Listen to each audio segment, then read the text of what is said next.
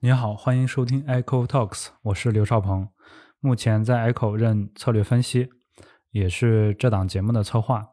您正在收听的 Echo Talks 是由 Echo 出品，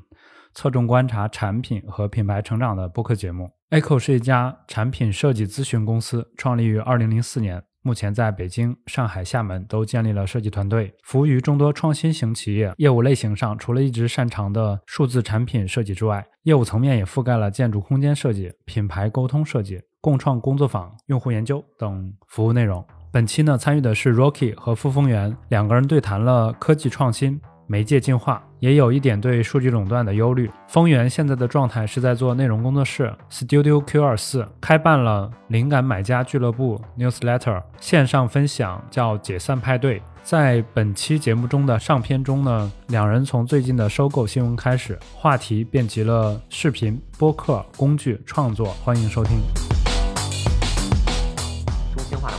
你说，就是我想搬走，实际上关系还在原来那个平台上，我搬不走。然后这还让我想起那个有一个那个就是最早的那个互联网之父，叫叫 Tim Berners-Lee，就是他做了一个 Solid，也是一八年的时候，他做了一个这么一个叫去中心化的平台。他想建立一个这平台之后，每个人去建立一个自己的那个 Pod，就是数据 Pod。然后这个 Pod 里边有你所有的数据，然后你用这个数据来去使用未来建立在上面的所有的应用，然后这些数据永远都在你这儿。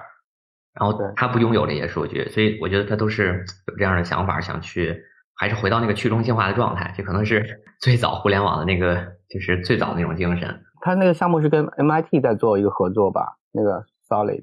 哦，那我后来就没有看到。对我就特别早的时候听了过，当时还挺就突然就是眼前一亮，还有人在去想那个原来的那些去中心化的东西。今天其实最大问题是数据垄断，就是你的所有都是在 Google、Amazon 的手上，就是用户其实。一方面，你必须要把数据给到他们，他们就数据集结存很大的量的时候，那个你的数据才有用，让他们去分析和利用那数据为我服务。但是这个数据最后不是我的，所以我最近在想一件事情，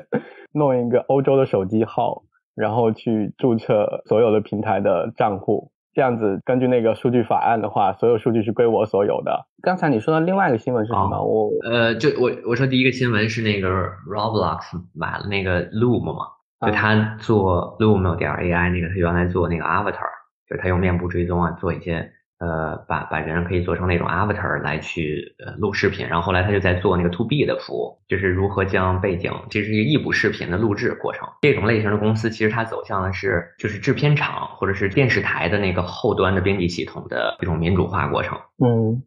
嗯，就是未来整个因为视频消费会越来越高嘛，包括北美这边现在疫情的原因，就是大家都都直接线上了，对于实时视频、异步视频的消费量都是巨大的，基本你的同时存在感。和你很多的知识学习都是靠就是这种 streaming 来实现，这种视频来实现的。所以他盯的这块是异步的视频编辑市场，就比如说你的教学呀，然后你的新员工入职啊，就是甚至是一些讲座呀，他都可以通过这个工具来去录制。因为 Loom 做的挺早的，就这件事儿，就疫情之前他就开始做了有一段时间了。我觉得还挺看好这公司的。其实跟那个嗯哼也有点像是吧？嗯哼也是哎对对对对，嗯哼也是，我觉得。他是把电视台的直播系统能够民主化，当然它也能录异步的视频。我做了一个坐标，就是我觉得就是现在的通讯，整个的通讯的一个过程是从呃原来这种静态的到动态，呃，然后从异步到实时，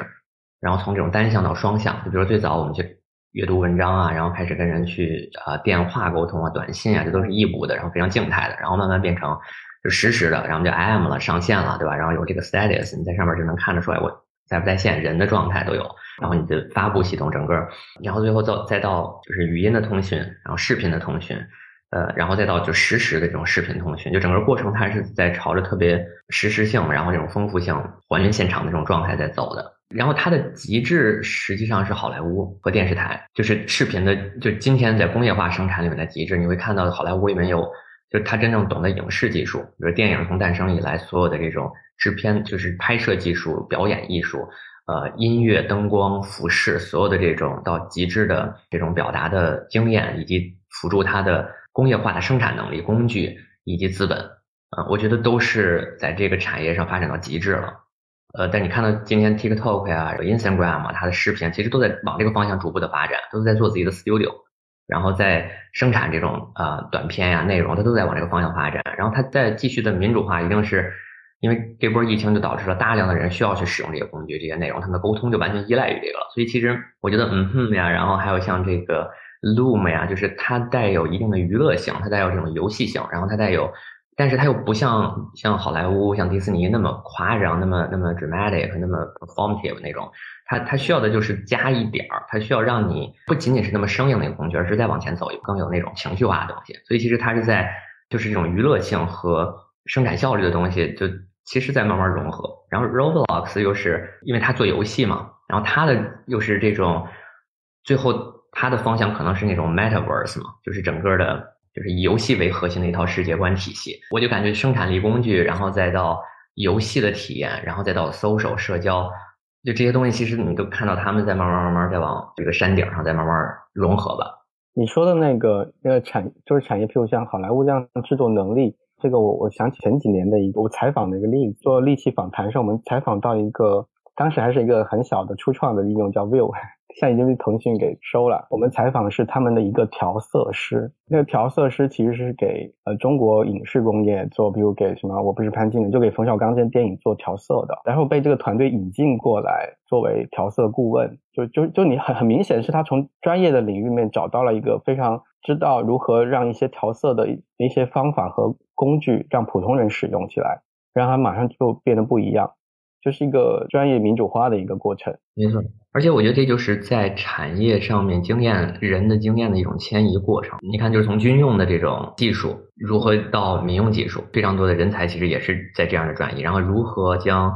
呃，比如说手机领域的非常多的经验，然后在汽车中实现，然后它的芯片制作，对吧？然后它的生产的这种原理，然后它用到的一些解决方案。然后软件层面的、硬件层面的，特别早的时候，我们服务过曾经国内很大的一家就是手机厂商。那会儿中国的手机厂商都是大家会说它是山寨厂商，其实已经开始可以做这种自有品牌的触摸屏手机了。但那会儿还是三星啊，然后这个 iPhone 啊、HTC 啊，就是这些海外品牌是很强势的嘛。就在他自己车里边，他说了一句话，就我印象特别深刻。他说他他绝对看好未来在中国的手机厂商的一个迁移。他说你看到深圳那些工厂今天在发生什么事儿？就是三星在那儿盖厂子，然后里边有大量的中国工人，然后在流水线上，然后按照呃韩国人的工艺啊，然后他们的制作流水线的这种方式，然后和就他们的经验在生产着韩国品牌的手机，啊，他们需要更多的工厂，他们需要更多的工人，他们需要更多的管理者在这个行业，但是这些人就是流动的，厂子是固定在就是中国这个大陆上面的，然后你会看到的就是随着资本的迁移，然后用户需求的增长，其实。这些看似是属于呃三星的资产的东西，其实慢慢慢慢就会迁移到变成中国品牌的资产，而且这种资产迁移它缓慢过程，最后从后端慢慢慢就展现在前端，就你会看到今天中国的手机厂商会变得非常厉害，然后他们的摄像头也可以做得很棒，然后他们整个的呃从工业设计到整机的这种给用户的体验，然后到整个操作系统的这种改造，我觉得都是这么一个缓慢的过程，人才经验从一个行业到另外一个行业的迁移。最后实现了一个大家觉得哎挺不可思议的。如果你看以前发生那些事儿和现在的对比，其实它也是某种程度技术上的传教的感觉。其实最后它变成了一种文化层面上的一个迁移了。就像你刚才说，嗯，这样的人才在影视工业这个领域来，非常优秀的人才在互联网去做一个滤镜的这个调色师。就刚开始你会觉得哎很奇怪，你这个人肯定他自己觉得哎我在做什么，我完全在一个不同的行业。我可能我假设他的身份可能会这么想，但其实你会慢慢发现。当对视频消费的诉求，就是大家对这儿的生产的诉求越来越旺盛的时候，其实就这种人才变得非常非常稀缺。但是在另外一个行业里，你会发现他的经验就是，哎，就在那个一个成熟行业里面，他就是他就是一种正常的存在。但在另外一个新兴行业里，我觉得确实人才和经验的这种迁移，就越早的他会带着这个产品，就更领先的技术上面会会能够感受到。对，然后你说到这个的时候，其实还还想到另外一件事，就是我我用五分的时候的第一感觉。首先，我是看他介绍的时候，我觉得啊，太好了，我可以在这个这个数字的空间里面随意移动了，因为我头像可以移动嘛，嗯，可以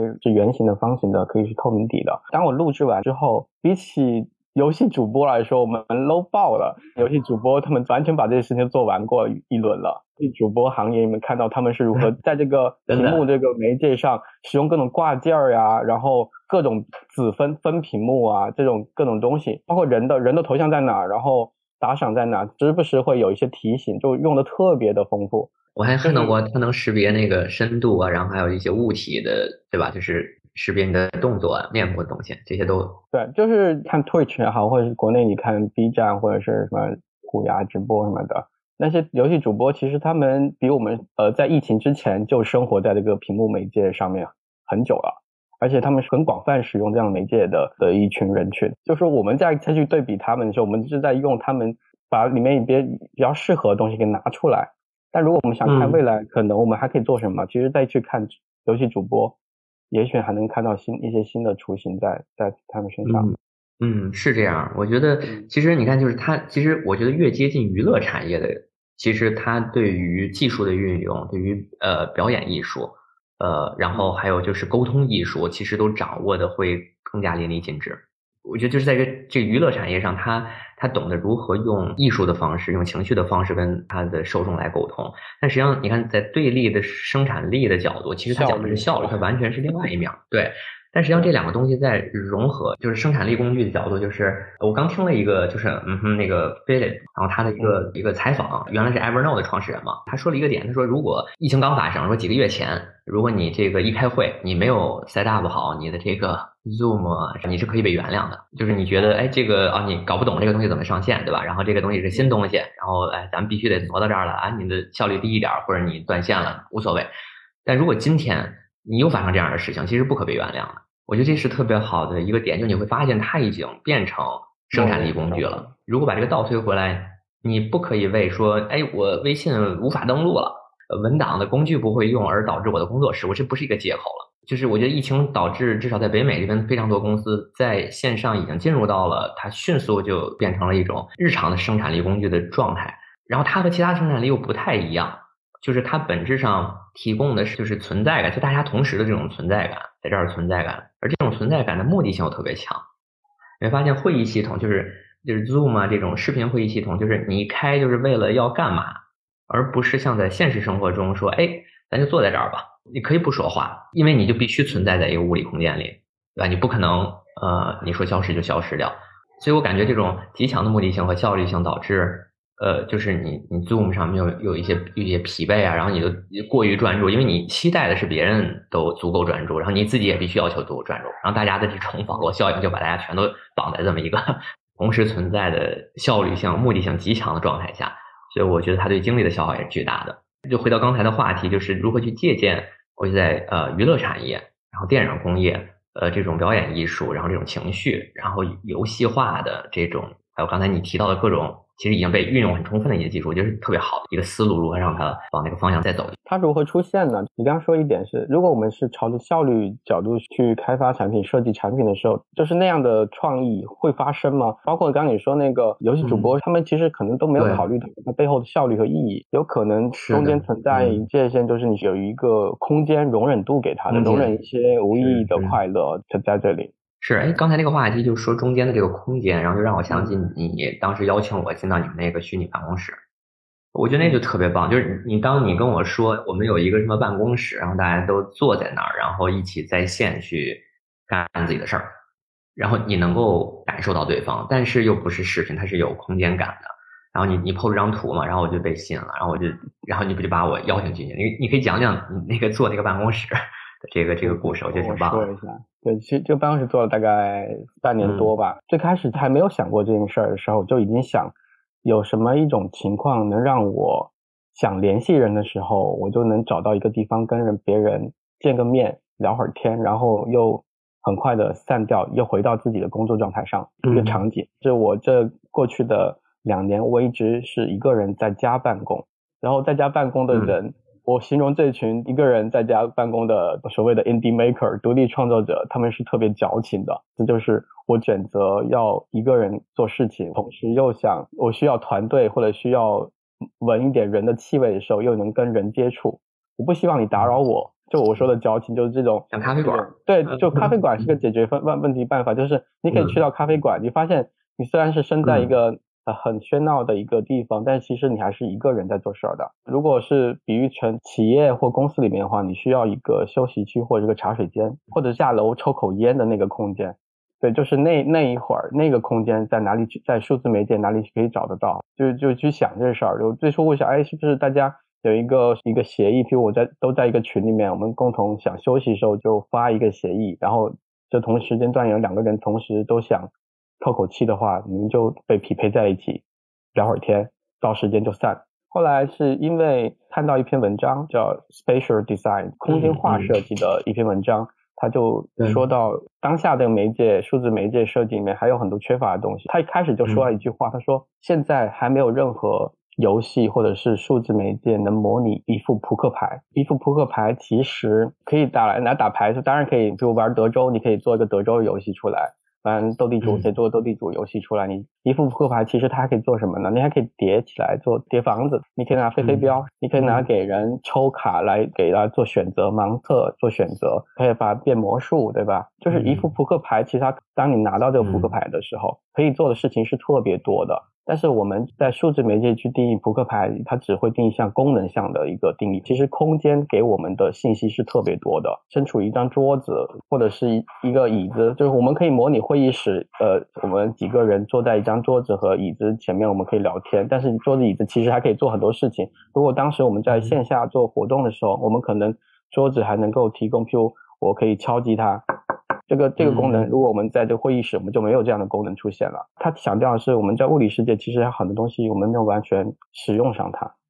所以我们当当我们迁移线下的交流到线上的时候，我们只是迁移了它一些很表面的，或者是。功能性上的东西，并没有把这个呃模拟世界的东西给设计出来吧。最后他就说到有一个叫 Sococo 的啊，这就是我们现在用的，的确是在他一般的那个理论的铺垫之下，你才会觉得，哎，这事儿真的挺重要的。以前呃，你会觉得我们被教育过了，就开个微信会拉个群，就是已经大家在一起了。但其实从来没想过，其实在一起有很多的一些隐藏的信息，我们之前是错过的。然后这个平台可能会给我们一些东西，然后我就顺势把一些来自于成都啊、广州啊、北京啊、纽约啊一些朋友就拉在一起，就大家都是做独立工作室的，大多数人都是在家办公的人，大多数都像我那么矫情，就是又想 一个人待着，又想呃时不时闻一下人的气味儿，就是那样的一个一个状态，我就把大家拉在一起。然后 Socovo 平台最开始的时候是进到一个小岛。那小岛还配了一一艘游艇，它有甲板，然后是一个小岛，然后四面环海，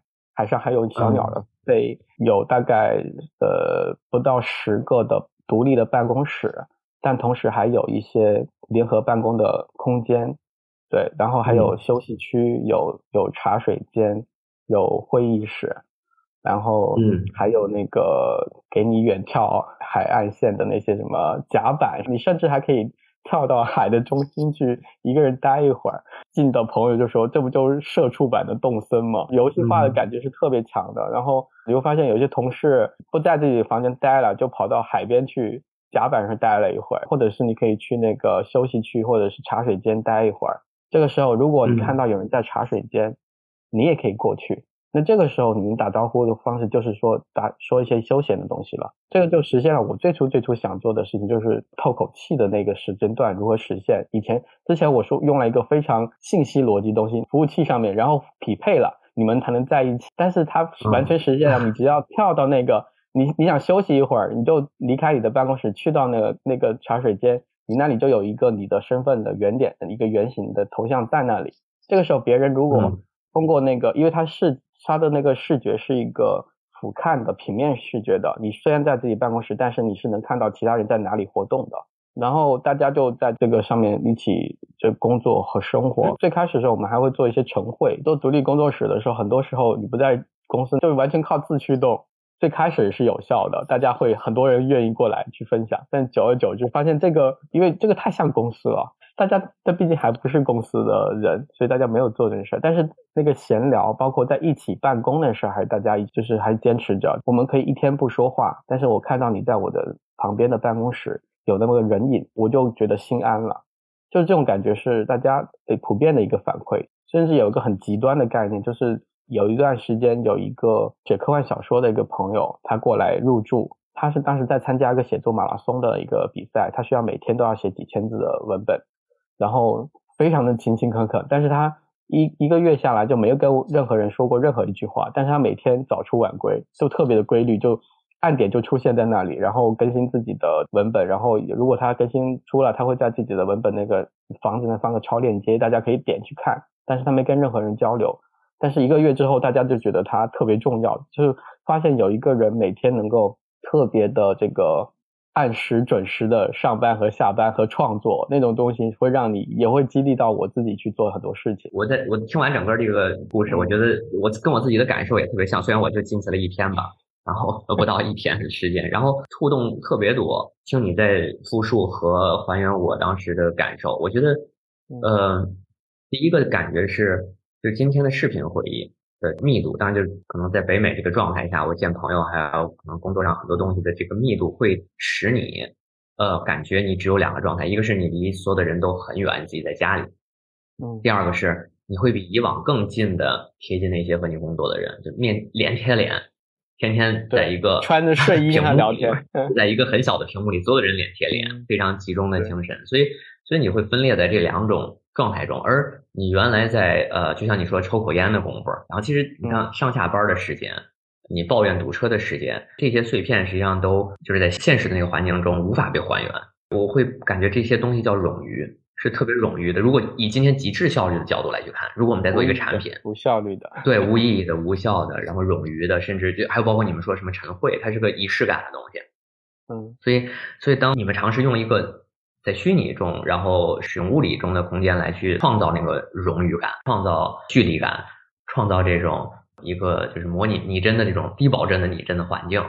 我觉得在这里边就是使用了一些手段，就第一个是，其实在现实世界中有很多的维度是无法被，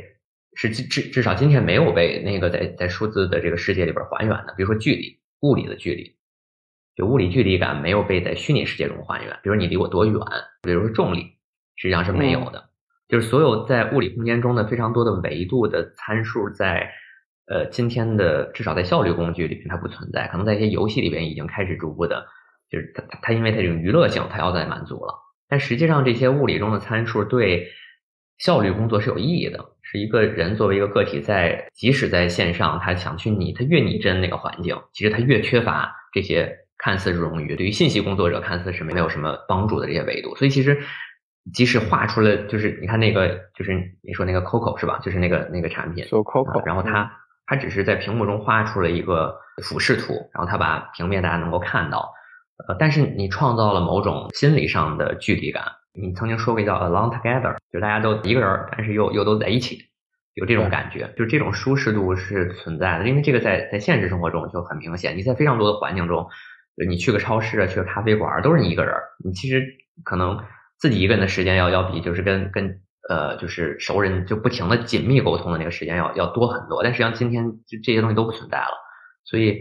所以我觉得确实有非常大的空间能够去弥补这个就是丢失的部分。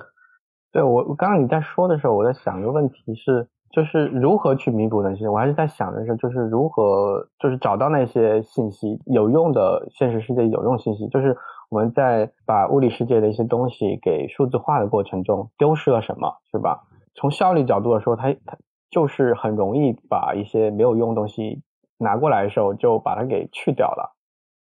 就是如果你是从效率的角度说，我我比如它是如果它是服务信息的，我为了让信息更快的流转的话，那我就丢到人，甚至头像不需要人的，你刚刚说的人的毛孔不需要。但是如果你今天的皮肤状态不好，我跟你打声招呼，哎，是最近熬夜了，人家马上就开始说，哦，是是最近熬夜，虽然熬夜，但是状态特别好，一直在研究一个新的课题，然后你们马上就开始说一些新的东西了。这个东西你是无法，就是没有毛孔的东西在的话，就是你是无法去引到一个说你最近在思考一些什么新的东西，这是一个非常很难去捕捉到的，就是很难去模仿到的这样的一种场景的。这个场景有一个专门的术语叫 serendipity，意外收获。经常在这个企业里面，就是说茶水间是制造 serendipity 的最好的地方，就是如何帮助大家去制造更多的 serendipity，就变成当下这种呃线上的写作或办公的软件呃需要思考的问题，就是茶水间也好啊，或者是会议的一些游戏化的东西啊，或者是一些时不时就一些机制啊，就是它目的就是为了要制造一些看上去无意义的空间和时间。但是能够帮助你创意突然间能够汇合起来，然后产生新的一些有创意的这 idea 或者是成果出来。另外一个感觉就是，我如何去捕捉这些设计？就是如果我设计是从效率角度的时候，我真的就可以把毛孔给去掉，就是一个刚接你刚刚例子，就是说我从效率角度说，我是不需要的。但是我从什么角度来说，我可能会保留它。这个无意义这个词太难了，我觉得是后验的一件事情的。我们觉得这个事情无意义，所以我们觉得它它有意义。但是其实，呃，譬如像 Sococo，我觉得他们并不是一个，我实话说，我不觉得它是个很一个很出色的产品，就特别烂。我们在用的时候一直在 抱怨它太烂了。它是一个十年前的产品，然后我们翻过它十年前的一些图片，我发现还是一模一样，就没有变化太多。它就是一个。特别 old fashion 的，突然间在一个特殊时期出来的一个东西，但是实话说，我用了那么多其他的镜片，我还是就特别 fancy 的设计的，我最后还是回到 Sococo，原因就是我觉得它，因为它特别烂，就应该说特别低保真，反而让我有很多的动力去使用它和改造它。就举个例子，就是那个跳海那个例子，呃，就是你站在那个小小岛的甲板上的时候。你就不小心再点一个按钮，你就发现你掉掉到海里面了。当时我觉得这是个 bug，然后当时我就叫工友一起过来，一起来跳这个海，三个人一起过来，然后按三二一同时按，然后只会有两个人能卡得住，有一个人会卡不住。这个就是我们传统的抢抢椅子游戏啊，我们就把它给，我们就把它给发展成一个游戏了。就而且这个游戏就是瞬时间发生的，我们其实根本不知道它有没有用。它其实是一个设计师都没有想到有这样的使用方式的，包括这跳海的仪式就变成我们之后每两周的那个一个派对，叫解散派对。呃，我们每两周呃大家一起工作两周之后会有一个分享自己的作品和自由交流的时间，一般是到十点就呃作品就分享结束了，也也可以继续聊。如果聊嗨的话，有些人可能聊到零点都停不下来。后来我为了赶大家离开这个场地，然后就是说我们要不去跳海吧，就是有一个仪式感的东西，然后大家就轮流去那个甲板，从这个会议室，然后移动到那甲板，然后就一跳跳海，然后就 say goodbye 就走了。因为我们还可以换地图的，换到有一次换到一个摩天大楼的地图，地图上也有飞鸟，有那个。穿过云层的电线杆儿，然后有人就发现了，原来电线杆儿是有 bug，可以套到上面去，就像那个海一样，有个点可以去那里工作的，其他人完全打扰不了你的一个地方。然后包括那个鸟的背也是可以踩踩上去的，就是这派对结束之后，我们其实也可以跳那个鸟的背后，然后就说大家随意打一些字幕，然后 say goodbye 晚安啦，就是，然后就有人会说，哎，今天的有一个分享特别好，特特别 inspiring 的东西很多。就是我我们恰好给他一个空间，让他去说这句话，然后给给了那讲者一个反馈。如果我们没有这样空间，我们就结束了，可能他就不记得说这句话，他也没有想清楚要要不要说这句话，只是我们当下说要 say goodbye，大家可以说一下之后，这种仪式的东西反而能激发他说出一些有效率、有意义的事情。就是我们看上去很无意义的一些行为，反而他会把一些有意义一些的文本和和信息给。让它涌现出来，就是我觉得这是有意思的东西。但是我们从头到尾没有想清楚的，我我很关注他们是如何创意，呃，就是一群人在一个空间里面，他如何创作的，然后如何交流的，如何突然间就就是协作起来，或者是有生产出新的东西的。从头到尾，我们只是觉得这事儿很开心，just for fun，这种感觉是特别强的。就是我们跳海没有任何意义，跳鸟的背上也没有任意，但是我们交流背后到。这反而有意义了。我们把，就是因为我们觉得这事好玩，所以我们就把很多无意义的东西给纳入到我们的这样一个交流的空间里面去，然后我们去使用和改造这些这些东西，然后让它变得有意义起来。我记得看那个就 Philip 那个嗯哼那个创始人创始人他在做一次演讲，就是一个 demo 分享的时候，他说你现在可以用 Xbox 的手柄来用，那就是你可以用游戏手柄来操作各种界面。他说，游戏手柄界面跟这个电脑界面最大的差别是什么？是你一旦拿起这游戏手柄，你就感觉你是在做 gameplay，你不是在 work。就一个好好好大的分别。你拿起这样的一个东西的时候，你已经就进入到这样的一个心理的状态，对吧？你是用玩的方式去创作的。虽然你其实最后那一些操作的方法跟你用 keyboard 也能够实现，但是它的那个感觉就不一样。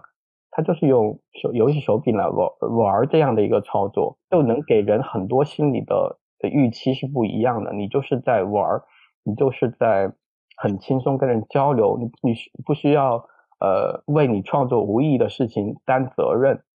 你你你创作无意义的事情时候，有人过来给你很大的鼓励和容许，同时还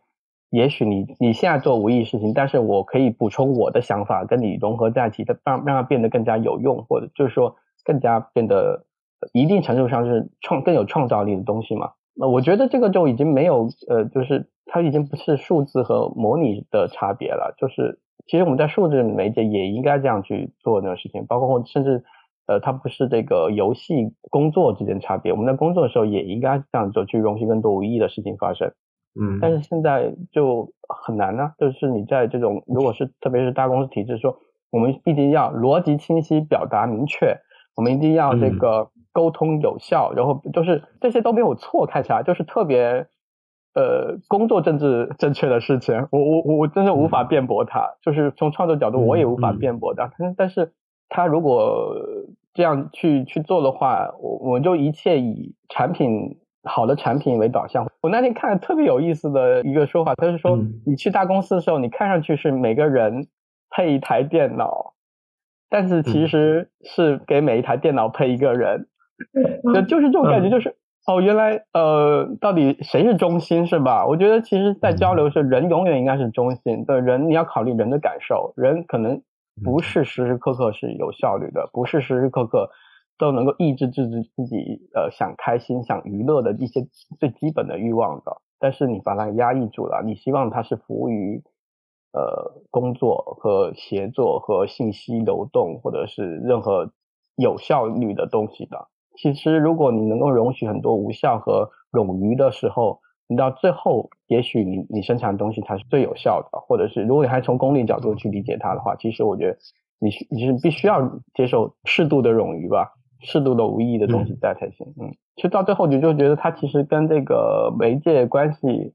不是媒介本身它在刺激你，或者是这个工具本身在刺激你，而是你到底有没有那种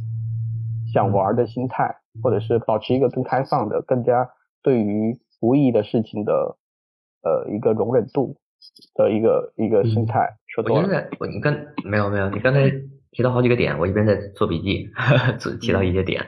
我我觉得有几个点挺有意思。就第一个是，嗯，给我一个启发是说，那个我觉得工具本身要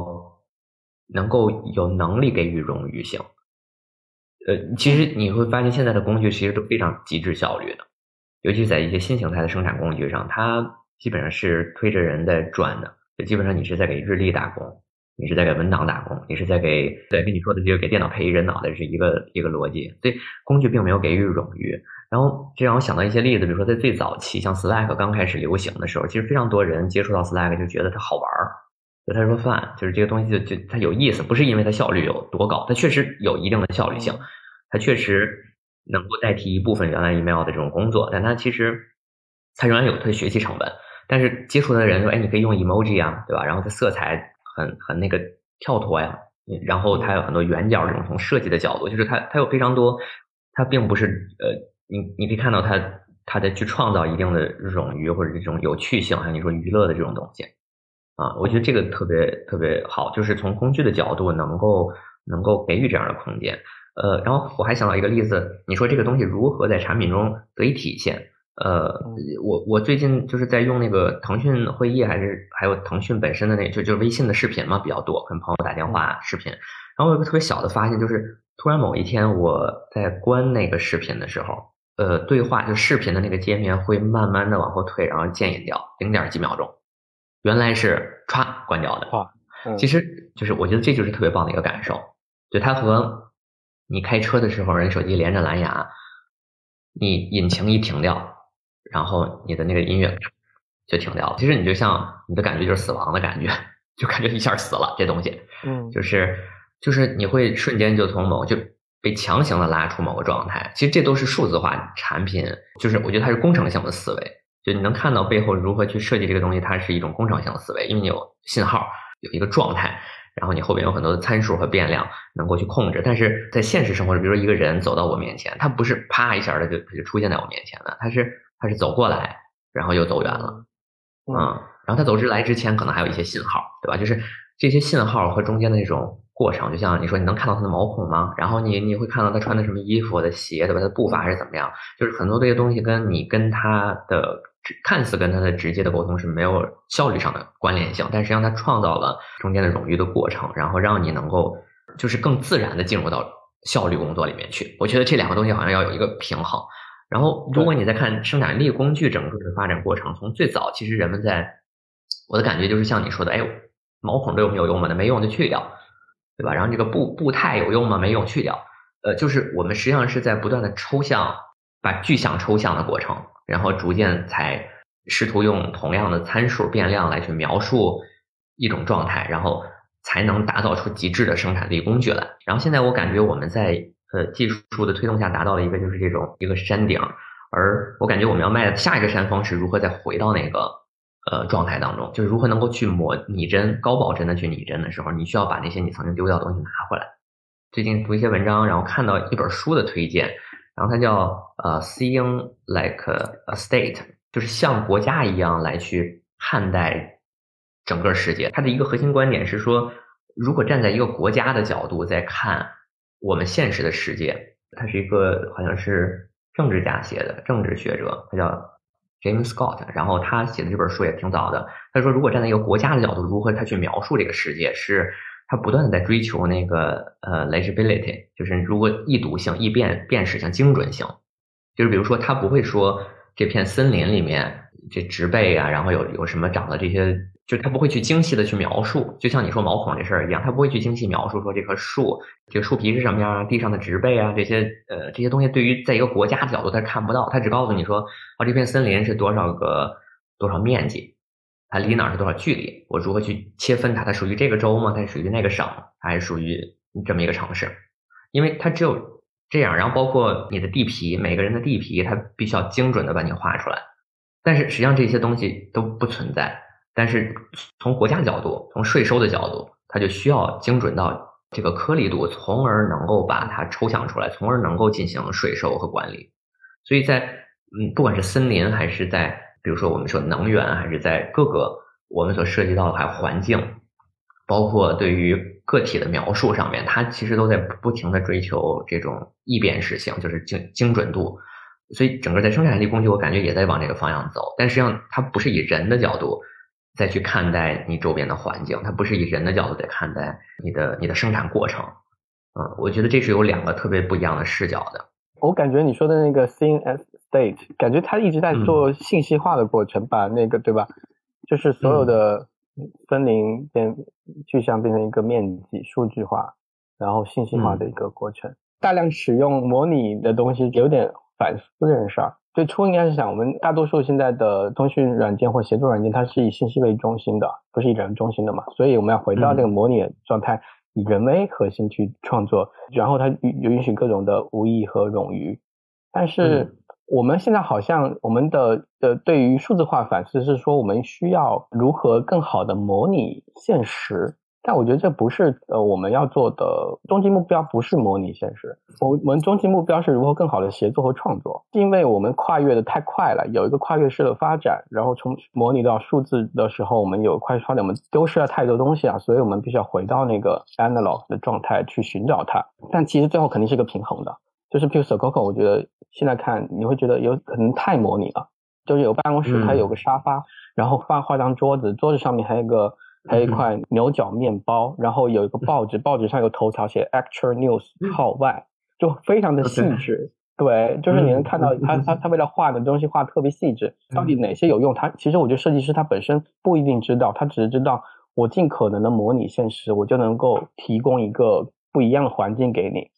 他只是可能是这样子，但其实我们哪些东西到底现实中是有用，能抽象出来的，哪些是不可或缺的？做一个。一个更政治不正确的话是说，人如果不是中心，如果创作才是中心的话，我们如何让它一样道理？就是给电脑配一个人，不是一个坏事情的话，我们是为了让这个创意如何更加生成出来，而就是说，应该是说，既不是给人配一台电脑，也不是给电脑配一个人，而是让人跟电脑在一起协作。我不知道你理解这什么？就是说，如果我们去掉人是人是中心的这样的一个想法，就是呃，信息跟人其实是共等的话，我们如何？我非常同意你说的这个。对，我觉得这是一个特别特别好的问题。是，如果我们把模拟跟这个极端的以呃信息为中心的观点给呃画一条维度的话，我觉得中心应该有很大的一个变量在这里面发生，然后中间才是我们要探索的方向。我自己不是一个反技术的人，我我是拥抱技术的，但是我们在思考的是到底人如何跟技术能协作起。如果你本身就是一个很有创意的人，如何能在利用其技术能让你更加的有富有创造力？我觉得这是我们需要去探索的问题。所以我看到有一些案例是有在探索的，就是譬如呃，就是有一个俱乐部的会员灵感买家他要分享的一个东西是 Make Space 的 Fun 嘛，他们就是一群华人在海外创业的华人，然后他们在尝试的是，你发现那些房间不见了，就是 SoCo 上的那些就是带有沙发和报纸的房间不见了，只变成了一个矩形，但是呃，你还是离开这个房间，你就听不到别人说话了。这个很像这个现实的东西，就他们其实在寻找一个新的平衡，但但可能它不会那么具象，但是它又有保留了更多的哦帮助你去创作的元素在，就是嗯，这你也可以像让你的头像可以在随意的文档里面切换，然后的如果你正在说这句话特别重要，是把你头放那里去说这件事特别重要，大家看一下，或者是可以随随意的涂写在在这个。呃，数字空间里面涂写，就是呃，他们的想法是，如果 computer 的是一个建筑物的话，我们该如何使用它？就是这样的一种思维。我觉得它泛义上不是指现实中我们看到建筑，而是它是一个空间和时间的结结集。然后我们如何去在这个媒介上，可能还有更多的交互的可能的东西给使用起来？就我觉得这事特别难，就是说。第一是你需要反思，原来我们太多以信息为媒介去服务信息了，我们需要回来。但回来的话，第一反应就是回到当下现实中。但第二层的话，你必须要想，哦，其实现实中也有很多，我们就是因因为不满满足于现实，所以我们才做做了很多创新的事情，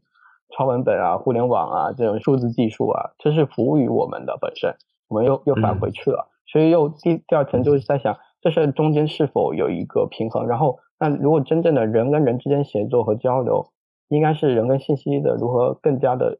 协作起来，不既不是人服务信息，也不是信息服务人那种关系，如果实现了之后，也许那个是一个更加好的创作的状态。这是我的最近的一些反思了。我自己反正顺着你这个思路在想的话，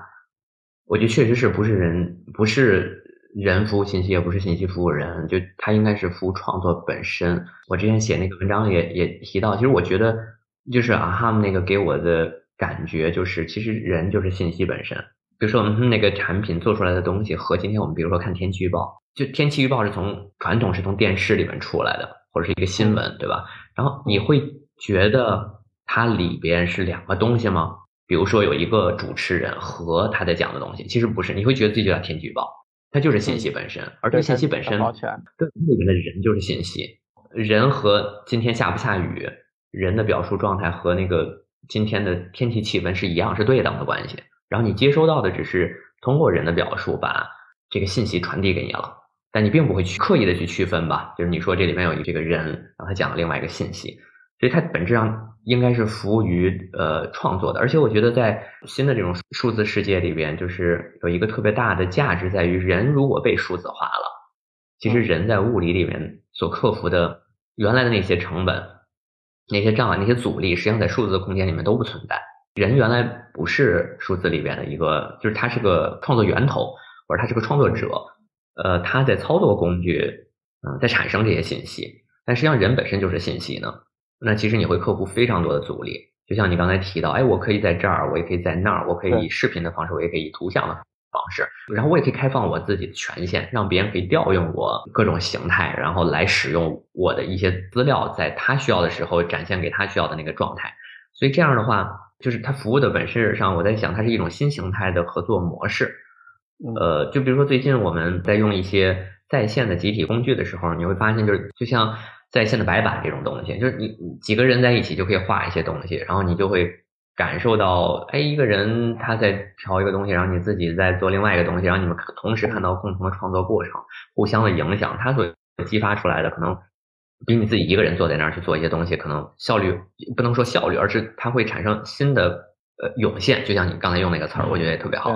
就这种涌现是新产生的，所以如何去创造这种在数字世界里它有一定的冗余空间，但它本质上又是追求效率的。它但是它不是完全的那个 analog 还原就现实，但是它又反思了现实的意义。还原还原 analog 是应该是第一步，就是大家应该会会不知不觉去做的第一步。但是其实一开始做，你会发现又出现新的以前不是，你又又想从数字媒介拿一些东西，这时候会有个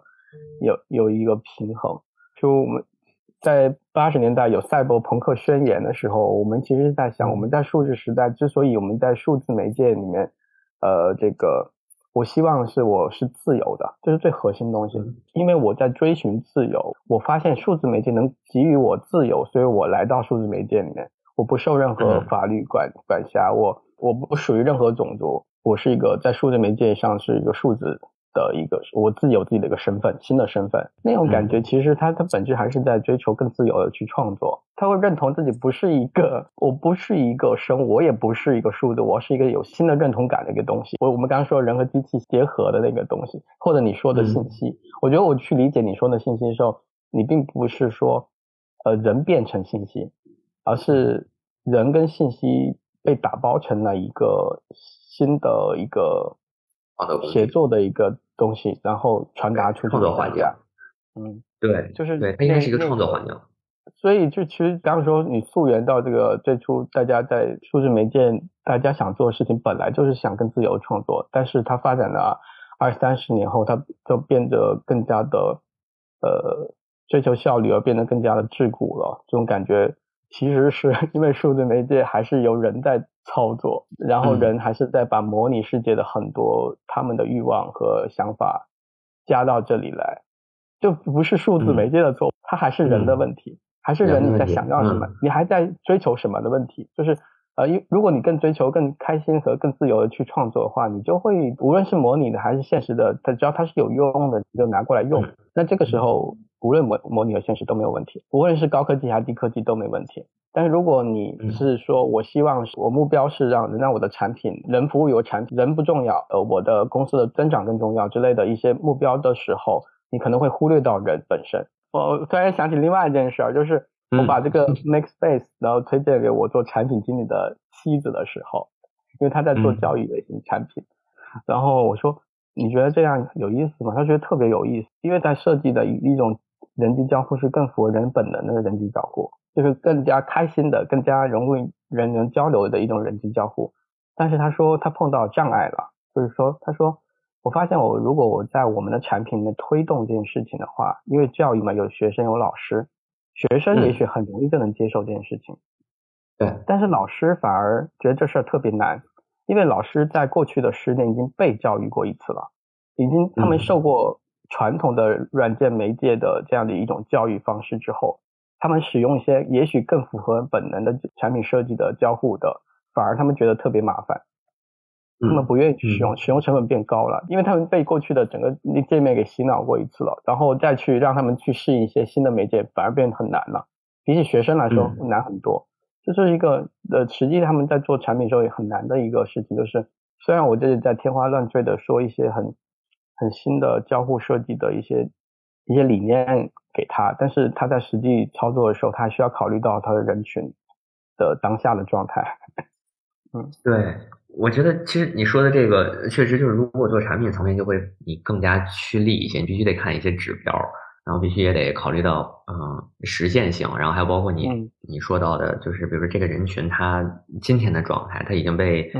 不能说洗脑，比如说被格式化过一遍了。然后他他的这个对于工具的使用，对这种认知是这个层面。其实，在我觉得，呃，大的方向就是我们整个生产力工具还有在线协作的这个方向是一个思路。但是你如何将每一步，然后每一些变化，就像刚才我提到，就比如说当我点到关闭这个对话窗口的时候，声音是逐渐消失的，然后这个这个窗口对对就对方的这张脸是慢慢。离走和渐引的，我觉得这些特别微妙的小的变化都是至关重要的，都是你如何走向下一步，如何让这个媒介能够被大众就是越来越接受。我又想到一个例子，比如说在微信里边，前一阵不是增加一个功能拍一拍嘛，就双击那个人脑袋，他就拍你一下。嗯，我其实我也到今天可能还是不太明白这个功能的设定。呃，当然就是我无法站在设计者的角度来去思考。但是我其实，在之前我发现双击这个人脑袋它会晃，但是没有任何用。然后我我不知道有 你们你们之前有没有发现过？然后我我是无意中发现，就点它，它那人脑就会晃。然后我觉得哎很有意思，为什么晃一下？我也不知道为什么。然后但我有时候没事就点它一下，然后那个，但是后来我就不敢瞎点了，直到有了这个功能，而且我还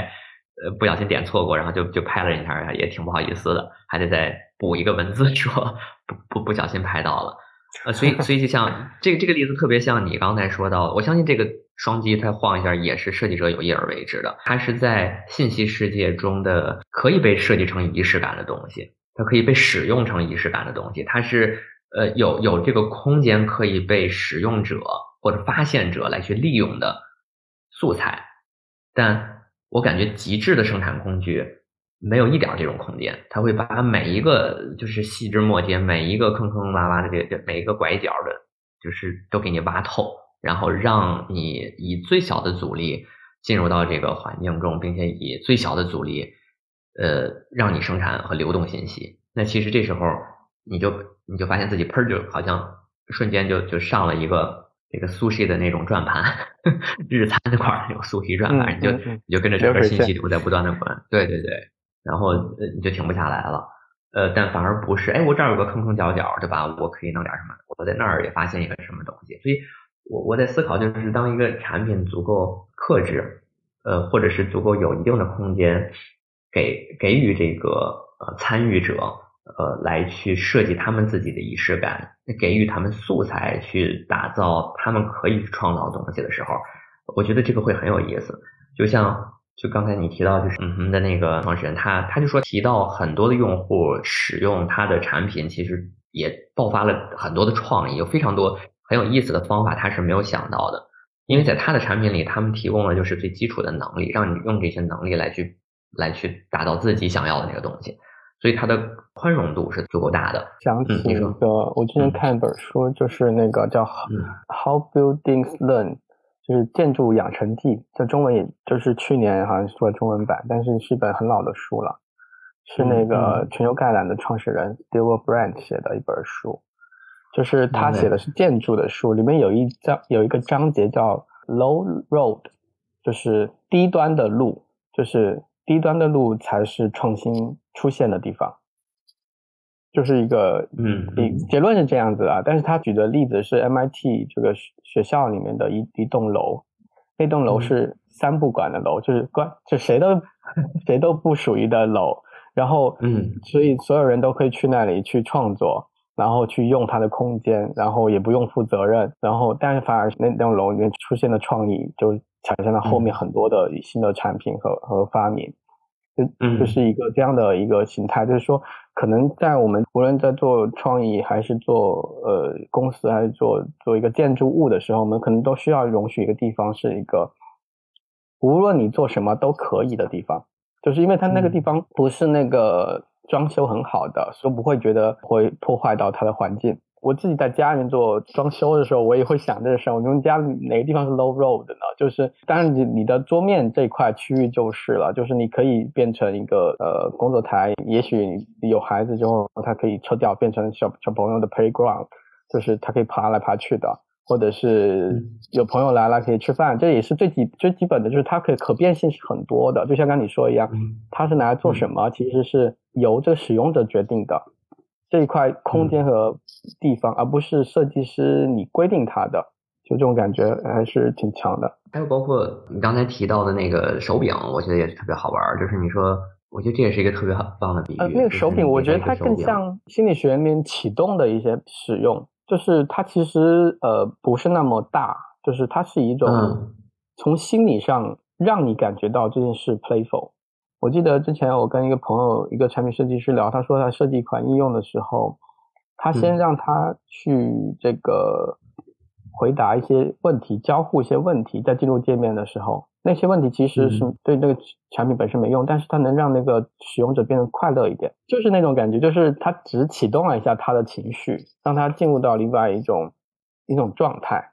然后再去使用那样的一个产品。他用了一些小的心理学的一些小把戏，也就启动譬如最简单的是，如果有客人来你家里面了，你要倒杯热水给他，热茶给他，热咖啡给他，原因是因为他很暖和，暖和它会对应到这个是你这个是一个呃很热情的。呃，他会把这个人整个状态给启动起来。但如果你给一杯冷水给他，当然如果夏天除外了，但是就是你给一杯冷水给他，他可能觉得啊这是 cold 的。我在思考这个问题的角度是，呃，这种就你刚才说到心态，就是或者叫什么前置性的一种引导。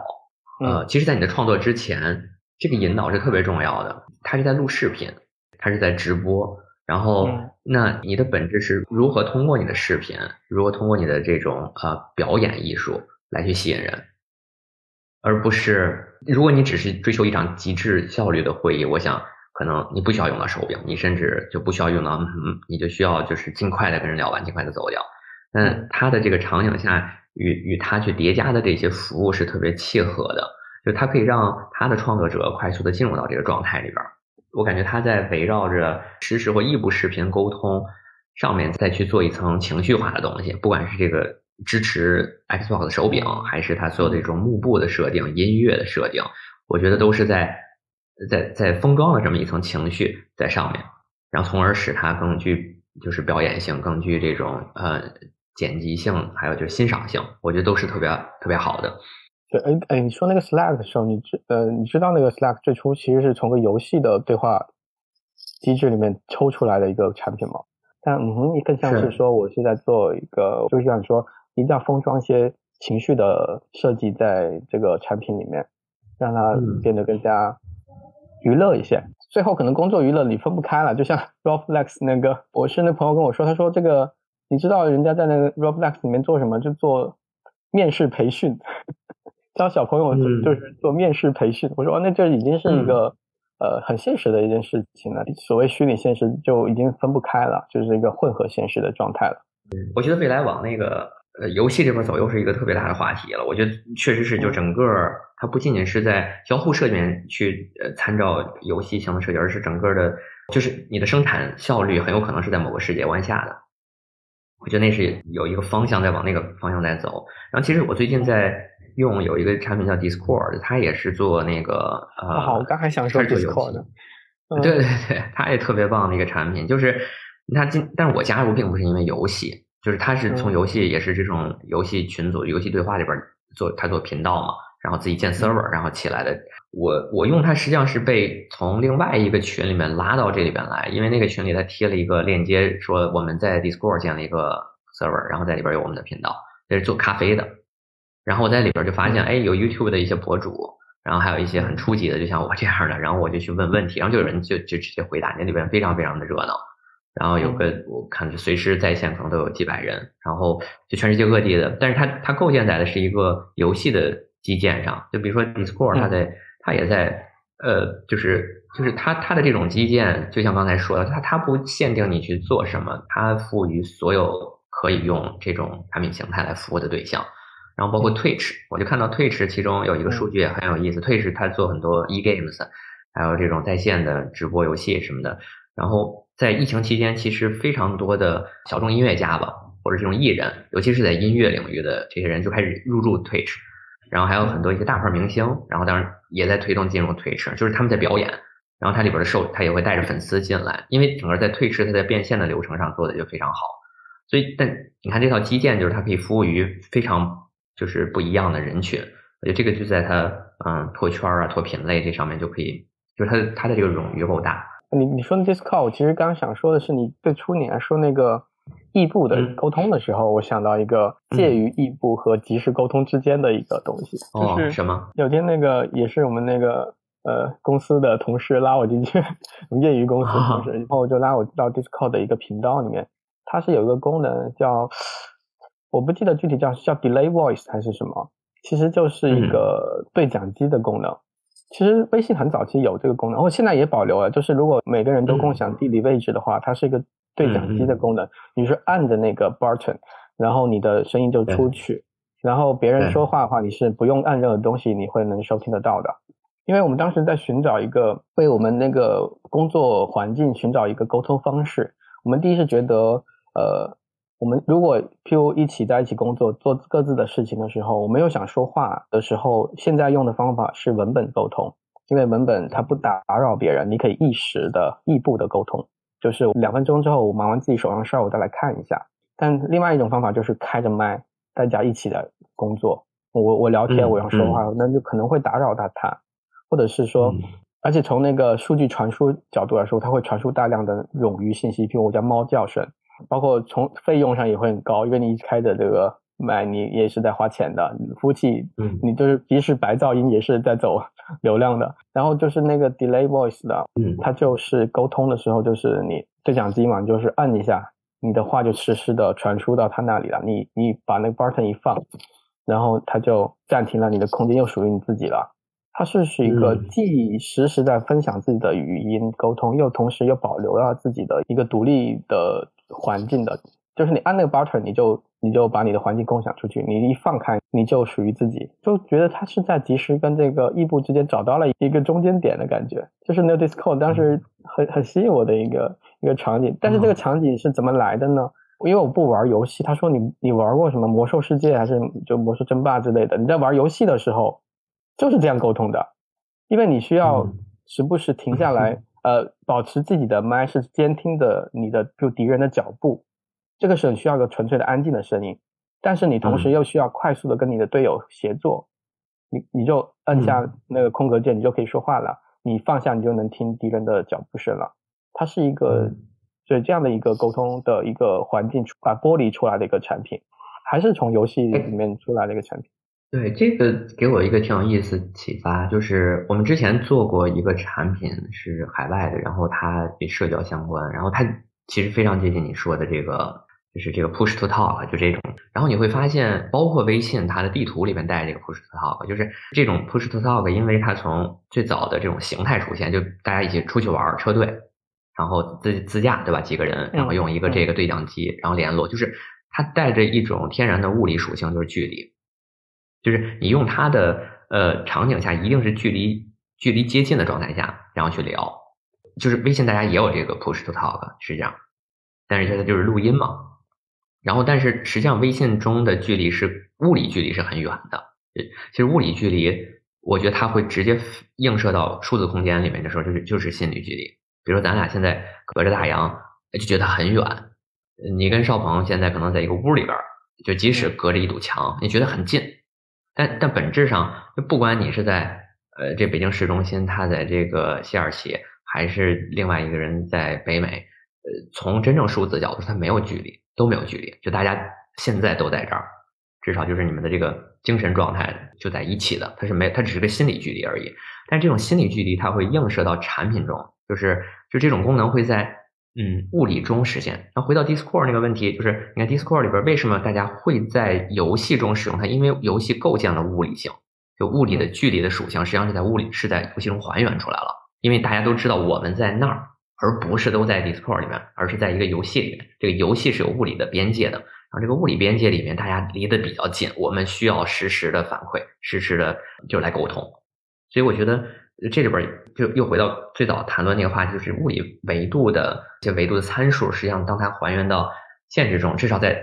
这一代人当中，它是带有可能这种惯性的。你在数字空间中也会感受到说，可能我们大概在一起，我们可以用这样的东西，就这种这种认知的连贯性会比较顺。但是再往后不一定，就纯 native digital 的这种人，你不知道，就如果他本身就是数字一部分。呃，他会怎么去思考这件事情？我觉得就就可能是另外一个线索了。本期节目呢，也会同步一篇文章到 Echo 的微信公众号中。如果您对凤源创立的灵感买家俱乐部 Newsletter 感兴趣，我们准备了三个体验名额，有效期是三个月，会送给在公众号留言的朋友。我们希望你留下听完这期播客的感受，那同时用另外一条留言留下自己的邮箱。被选中的名单结果，我们会隐去姓名，在评论区置顶结果公布。欢迎继续收听。